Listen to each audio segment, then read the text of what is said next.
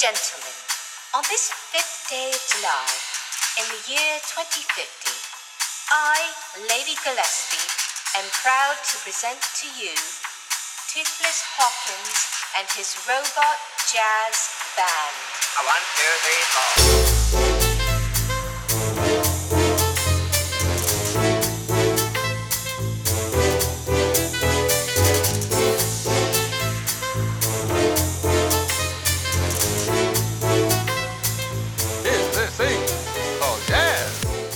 Hola, ¿qué tal? ¿Cómo estás? Bienvenido, bienvenida a un nuevo episodio de Abro Paréntesis. Yo soy Guillermo Guzmán y hoy vamos a hablar de un documental. Uno, además, sobre, me atrevería a decir que uno de los videojuegos más importantes y exitosos que se han hecho nunca en España, Blasphemous. Como siempre, pues voy a aprovechar este documental para hablar de otras cosas que también me parecen importantes porque yo creo que la industria del videojuego en general, no solo la española, pero bueno, a lo mejor la española va un poquito rezagada, esta industria vive su pubertad. Y aquí hay muchos retos por delante que creo que merecen nuestra atención. Hablamos de una industria en cuyos trabajadores se mezclan, se combinan la explotación laboral muy extendida con muchísima vocación. Y eso es un cóctel que es muy peligroso y que creo que podemos acordar que actúa como un cierto caleidoscopio que distorsiona la realidad de la que hablamos cuando hablamos del desarrollo de videojuegos. Pero no me quiero adelantar a las conclusiones porque hablar de este documental merece muchísimo la pena y creo que se pueden sacar aprendizajes muy positivos de él. Así que vamos allá. Vamos a hablar de Aterrizando Blasphemous. Blasphemous para mí ha supuesto un, un paso de gigante en mi desarrollo como artista prácticamente. En principio un trabajo como cualquier otro y luego cuando se va desarrollando pues eh, mucha ilusión. Ha sido como un sueño hecho realidad, eso de poder trabajar en los videojuegos, en programar videojuegos. un paso que me ha cambiado la vida en muchos sentidos. Yo sé que mm, no me va a tocar en esta vida ya la lotería. Yo he agotado toda la suerte que tenía trabajando en Blasphemous. ha supuesto un antes Si por algún sitio hay que empezar a hablar de Aterrizando Blasphemous, yo diría que es diciendo que estamos ante un documental muy honesto. Y yendo un poquito más allá, yo diría que estamos ante un documental sorprendentemente honesto. Digo esto porque es verdad que, bueno, el mundo del desarrollo del videojuego de cara al gran público no es muy conocido y este documental además está producido por la misma empresa desarrolladora de Blasphemous del videojuego.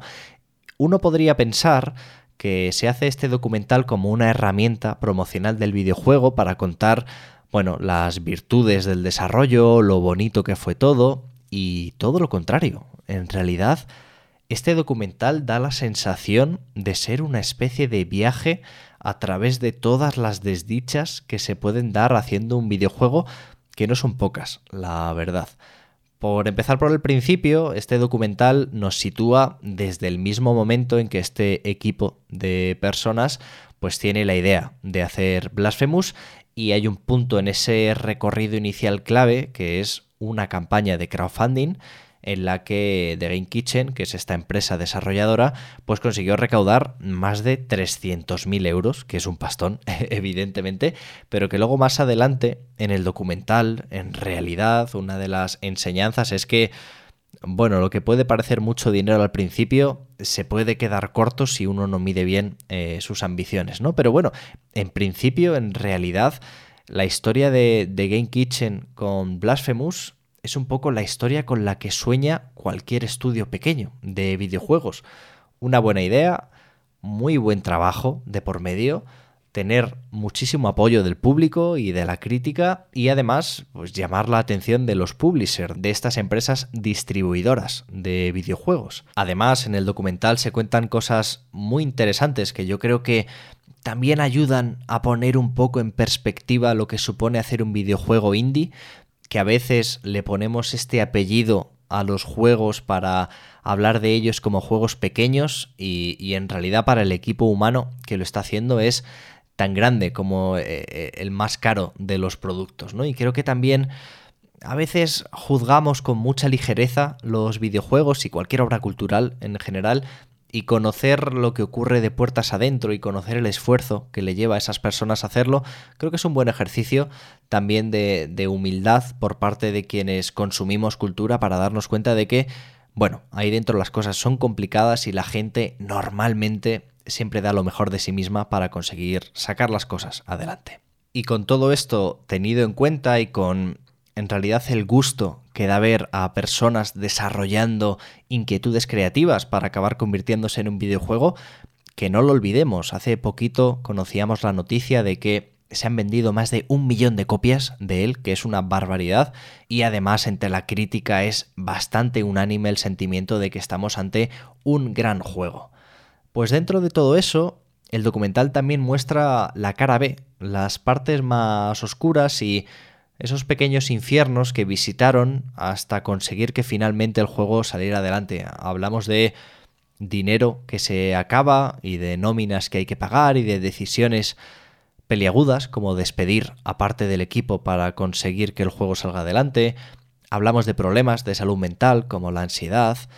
Este documental vive la contradicción constante de mostrar que el camino hacia Blasphemous tuvo peajes que a mí por lo menos me hacen dudar de si merecía la pena o no pagarlos. Y aquí me viene bien mostraros uno de los testimonios más bestias, yo creo que tiene el documental. Vamos a escuchar a Enrique Cabeza, director creativo del juego. Y sacaron los vuelos y todo. Porque eso fue, venga, que nos llama IGN, venga, ¿cuánto soy? Enrique, dime tu DNI. Y yo estaba... yo estaba... Está fatal, tío era guay, ¿no? Que me lo dijeran a mí y me, me, gustó eso. Y yo al principio dije, bueno, voy a ver, venga, sí, venga, voy, sí, voy, tú puedes, sí, claro, de acuerdo. y, esa noche estuve malo con ansiedad. no puedo. Ve a Los Ángeles tú, ve a Hollywood tú. que, que es que no puedo, o sea, que no puede ser. Y lo siento. Pero yo no quiero que me, que me dé un chungo o ahora, o durante, o allí, o no quiero pasar por eso porque me, ha superado. Escuchando a Enrique, yo no puedo evitar preguntarme, ¿esto es inevitable? Porque cuando nos acercamos al desarrollo de videojuegos, desde lo más indie a lo más triple A, a las producciones más grandes, estos testimonios se repiten. Parece normal que cualquier videojuego en su desarrollo tiene que pasar por procesos de ansiedad, de exceso de trabajo, en general de un sacrificio de la salud mental de los desarrolladores. Y no puedo evitar preguntármelo, ¿hace falta estas condiciones de trabajo para poder hacer un videojuego? Porque a mí me parece un poco descorazonador que para que este grupo de personas pueda cumplir sus inquietudes creativas, tengan que pasar por este proceso. Aquí Enrique Cabeza está hablando de ir al E3, que es la mayor feria de videojuegos del mundo. Es como el escaparate perfecto, el sueño que cualquier desarrollador tiene es poder mostrar ahí tu juego. Y sin embargo, cuando lo consiguen, ahí está esa parálisis que describe él en su testimonio. ¿Cómo de al límite tienes que estar para que cuando llega algo que llevas soñando tanto tiempo, tu cuerpo te diga, no, stop, para, no vas a poder hacer esto.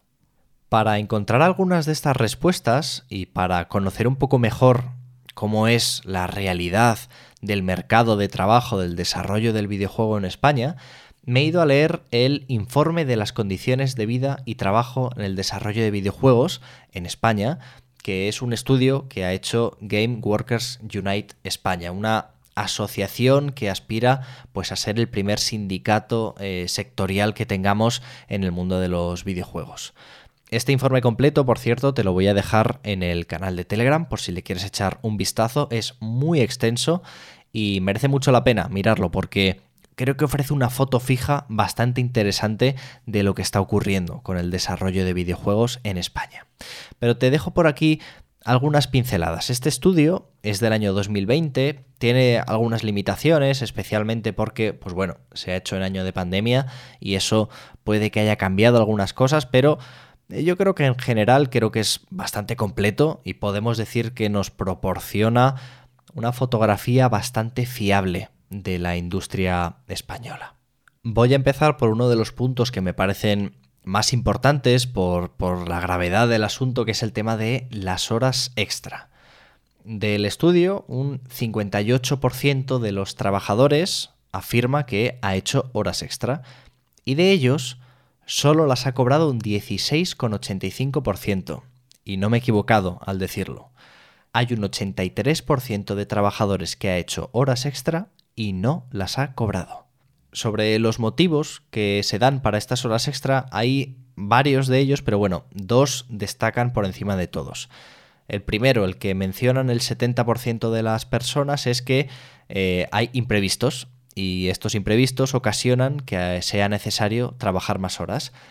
Pero también hay un 61% de la gente que menciona la mala planificación. La figura de la planificación en un estudio de videojuegos está a cargo del productor, que en este caso, en el caso de Aterrizando a Blasphemous, lo vemos representado en la figura de Mauricio García, que es el CEO y el productor del juego, y que además creo que en el documental queda muy bien representado como sobre él está la carga de las decisiones sobre la organización del trabajo y cómo esa organización del trabajo luego tiene consecuencias sobre, pues por ejemplo, la permanencia en plantilla de alguno de esos trabajadores. Hablando de crunch, y por si no conoces el término, hablamos de crunch cuando nos referimos a esos periodos de tiempo que pueden ser más largos o más cortos, pero en los que existe un exceso evidente en las horas de trabajo y normalmente es una situación motivada por llegar a tiempo a una fecha concreta en el desarrollo del videojuego. Bueno, pues un 34% de los trabajadores del estudio declara que ha sufrido crunch. Y es curioso comprobar cómo en realidad parece que en España hay menos crunch que en otros países, porque en la Developer Satisfaction Survey, que es un estudio que se hace en Estados Unidos, Canadá y Reino Unido, es el 41% de los trabajadores el que sufre este crunch. Sin embargo, aunque este dato parece positivo en términos comparativos, a mí hay algo aquí que me ha llamado un poco la atención y me ha hecho torcer el morro. Y es que el 40% de este crunch se plantea como obligatorio, es decir, hay que hacerlo y punto, y el resto como un crunch voluntario. Y yo aquí pongo un poco en tela de juicio este dato, y por dos cosas. Para empezar porque aunque sea verídico, aunque sea tal cual, eso de que el 60% de quienes hacen crunch lo hacen porque quieren, no debería ni siquiera ser relevante para la conversación sobre el crunch si se hace de forma voluntaria o no. No hay que olvidarse de que los derechos, los laborales, entre ellos, existen también para protegernos de nosotros mismos. Es decir, aunque uno voluntariamente quisiera vulnerar sus derechos como trabajador, no puede hacerlo. Simplemente, es ilegal y ya está, ya está ahí, debería llegar la discusión. Pero es que además, a mí esto de que se diga que hay un crunch que es voluntario, me lo creo solo a medias, porque en una relación laboral siempre se produce una conversación entre dos personas, dos agentes, con un equilibrio de fuerzas muy desigual, porque hablamos de algo voluntario si sabemos que quien lo pide tiene en su mano decisiones sobre el futuro laboral de quien tiene que contestar, ¿no se está produciendo ahí en realidad una presión encubierta? ¿Qué pasa si alguien dice que no a un crunch voluntario? Bueno, es algo a tener en cuenta y por eso digo que no nos deberíamos alegrar de ningún modo, desde luego, porque existe el crunch, pero tampoco porque la mayoría de él se declare como voluntario. Pese a todo, pese a que vemos que hay aquí elementos que no nos gustan demasiado, en realidad la valoración media de la calidad de vida de los trabajadores, la que hacen ellos mismos, está en un 6,67 sobre 10, que es un dato bastante alto, la verdad.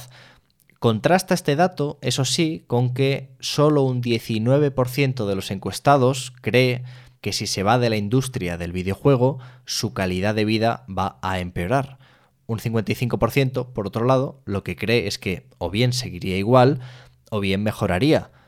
Y los que dicen que mejoraría, de hecho, son la mayoría de respuestas que tiene esta pregunta. Además, en la industria vemos brechas de género, por ejemplo, por todos lados, como ocurre por otro lado en, en, el común de las empresas. Hay un apartado de la encuesta en el que se revela que la mayoría de las mujeres se han sentido discriminadas en su trabajo. Además, el propio informe constata que cobran menos eh, que los hombres y aquí recordemos, las brechas salariales no siempre tienen que ver con que dos personas haciendo el mismo trabajo cobre una menos que la otra, sino que en general lo que se produce es que las mujeres tienen menos acceso a puestos medios o puestos de responsabilidad que son los que habilitan a tener un mayor salario. Respecto a lo que decía antes, solo el 12% de los hombres alegan haberse sentido discriminados, cuando es casi un 60% de las mujeres las que dicen haberse sentido discriminadas en alguna ocasión. Y para terminar, doy un dato que a mí me parece clave en todo esto.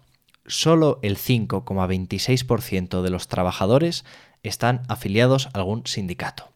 Y en el 86% de los estudios de desarrollo no existe ningún tipo de mecanismo de representación de los trabajadores frente a la empresa. Para mí es necesario poner esta radiografía en un contexto que creo que es diferencial de esta industria, y es que estamos hablando de un trabajo muy vocacional. Casi todo el mundo que trabaja desarrollando videojuegos está cumpliendo su sueño. Y eso produce algunas disonancias entre lo que debería ser y lo que es. Eso sí, quiero destacar que en el documental, al final, la conclusión de los protagonistas es casi unánime. Vamos a escucharla. Ha sido genial, muchas gracias y tal. Eso, eso, eso es, es precioso, no, no, no se puede comparar. Ha merecido muchísimo la pena, o sea, no tengo ninguna duda. Es más probable que haya llorado por haber visto lo guay que ha quedado algo en el juego que por los problemas que, que hayamos pasado. Yo imaginaba que terminaría Blasphemous y acabaría yéndome de vuelta a Alemania pidiendo perdón a, los que me dieron trabajo allí y al final tuvieron que, decirme adiós. Ahora no vamos a hacer lo que hay que hacer, vamos a hacer lo que... ¿Y sabes qué? Que, que me lo creo. ¿Y cómo no me lo voy a creer? Precisamente de un estudio que ha sufrido tanto y que ha pasado por tantos problemas para poder sacar adelante su videojuego. Me lo creo al 100% que ellos piensen que ha merecido la pena pero yo no puedo evitar preguntarme si no es posible hacer videojuegos de otra manera, como decía antes. ¿No hay más remedio que hacerlo así? ¿Que un videojuego suponga tantos peajes para un trabajador? No lo sé, decía antes lo de, lo de que es un trabajo muy vocacional, porque me parece importante entender que en estas dinámicas de derechos laborales, de lo que ocurre en tu centro de trabajo, todo lo emocional se vuelve muy importante cuando hablamos de un trabajo que requiere tanta implicación personal. Y eso a veces hace perder un poco la perspectiva de lo que deben ser las cosas, porque cuando te sientes muy identificado con tu trabajo, cuando sientes que lo que haces es importante a muchos niveles, más allá del administrativo, uno puede perder de vista que hay ciertas cosas que ninguno deberíamos sacrificar en nuestro trabajo. Ahora The Game Kitchen, la empresa desarrolladora de este videojuego, tiene más recursos propios para afrontar nuevos desarrollos. Y yo deseo fervientemente que sirvan, junto a otros muchos aprendizajes que se ven en este documental, para hacer que el desarrollo de videojuegos tenga entre sus prioridades la salud mental de los trabajadores. Y vuelvo a lo que decía al principio. Creo que merece la pena destacar la honestidad de este documental, porque creo que hay mucho aquí de mirar hacia atrás e intentar enmendar errores, e intentar aprender de lo que ha pasado. Creo que se juntan muchas cosas aquí, creo que es verdad que en España no tenemos unas condiciones ideales para poder hacer videojuegos, que falta mucho por caminar y que en ese camino hay mucha precariedad, hay mucho trabajador que acaba pagándolo con su salud mental, hay mucha gente que se queda por el camino y que abandona esta profesión. Pero está bien que uno de los mayores ejemplos de éxito del videojuego español decida ponerse frente al espejo y decida enseñarlo a los demás, porque este podría también haber sido un ejercicio de análisis interno y ya está. Pero aquí lo tenemos. Aterrizando Blasphemous es un documental que podemos ver todos y que nos deja a las claras que hay mucho por avanzar en esta industria. Pero a veces es necesario que alguien lo diga para que los demás nos podamos hacer eco y que de una vez por todas se tomen medidas para hacer cosas. Y no me gustaría terminar sin destacar lo de antes. El dato de la unión de los trabajadores dentro de este sector es bajísimo. Y también hay que empezar por ahí, porque el trabajo de los sindicatos es fundamental para que las cosas cambien. Pero bueno, de momento tenemos Aterrizando Blasphemous, que yo creo que es un buen ejercicio para que hablemos de estos temas y para darnos cuenta de que queda mucho camino por recorrer.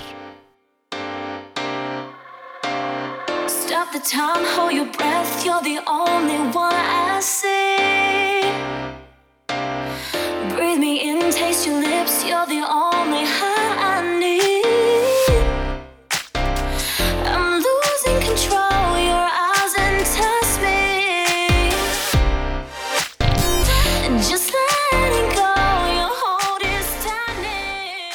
En otro orden de cosas, y hoy voy a ir súper rápido porque me ha quedado un poco larga la parte anterior. Discúlpame si ha quedado algo un poco aburrido, un poco peñazo, pero me apetecía mucho hablar de ello. Que por cierto, el enlace para comprar el documental de Aterrizando Blasphemous te lo dejo también en el canal de Telegram para que lo tengas ahí. Es muy barato y merece mucho la pena. Y también es una manera de apoyar el trabajo de los desarrolladores tengo que recomendar un par de cositas rápidamente. La primera, me estoy poniendo al día viendo Better Call Saul. Para quien no la conozca, es una serie precuela y a la vez spin-off de Breaking Bad que me está pareciendo absolutamente maravillosa. La verdad es que era de esos que no se creía a todas las personas que decían que era mejor que Breaking Bad, que merecía mucho la pena verla y tal y tal. Bueno, me habéis callado la boca porque es una maravilla Está repleta de planos perfectos, el carisma de los personajes es absolutamente fascinante y os la recomiendo mucho. Si habéis visto Breaking Bad, por favor, no os la perdáis porque yo la estoy disfrutando un montón. Y la segunda, os lo dejaré también en el canal de Telegram, pero la trilogía del Señor de los Anillos, restaurada en 4K, vuelve a los cines. Lo ha anunciado Warner eh, todavía no se sabe bien en qué cines va a ser, pero sí se sabe ya las fechas en las que van a estar en proyección las tres películas de la trilogía. Así que te dejo un enlace en el canal de Telegram para que le puedas echar un vistazo. Vamos, yo voy a estar el primero en la sala para verlas de nuevo. Y eso es todo por hoy. Gracias por estar al otro lado escuchando. Siempre te lo digo, pero es que me hace mucha ilusión que haya alguien al otro lado escuchando las tonterías que tengo que decir. Ya lo sabes, abro paréntesis, está en un montón de plataformas. No sé dónde me estás escuchando ahora mismo, pero eh, me puedes escuchar en Spotify, en Apple Podcast, en Pocket Cast, en un montón de sitios y desde esta semana también estamos en Amazon Music, por cierto, por si hay alguien que escucha podcast ahí, pues también puede escuchar, abro paréntesis. En muchas de estas plataformas a veces se puede dejar una reseña, pues si te animas a dejar una reseña positiva, mejor que mejor y ayudarás a que este proyecto pues siga creciendo poquito a poco. Lo he dicho durante el episodio, tenemos un canal de Telegram donde dejo enlaces de interés, cosas de las que hablo aquí, cualquier recomendación, bueno, ahí lo tenéis en el canal de Telegram cuya dirección es t.me barra abro paréntesis, pero si abres Telegram y pones abro paréntesis en el buscador, también me encuentras. A mí particularmente me puedes seguir en Twitter como arroba guillermogzmn y por hoy cerramos paréntesis, pero no te despistes porque dentro de muy poquito abriremos uno nuevo. ¡Chao!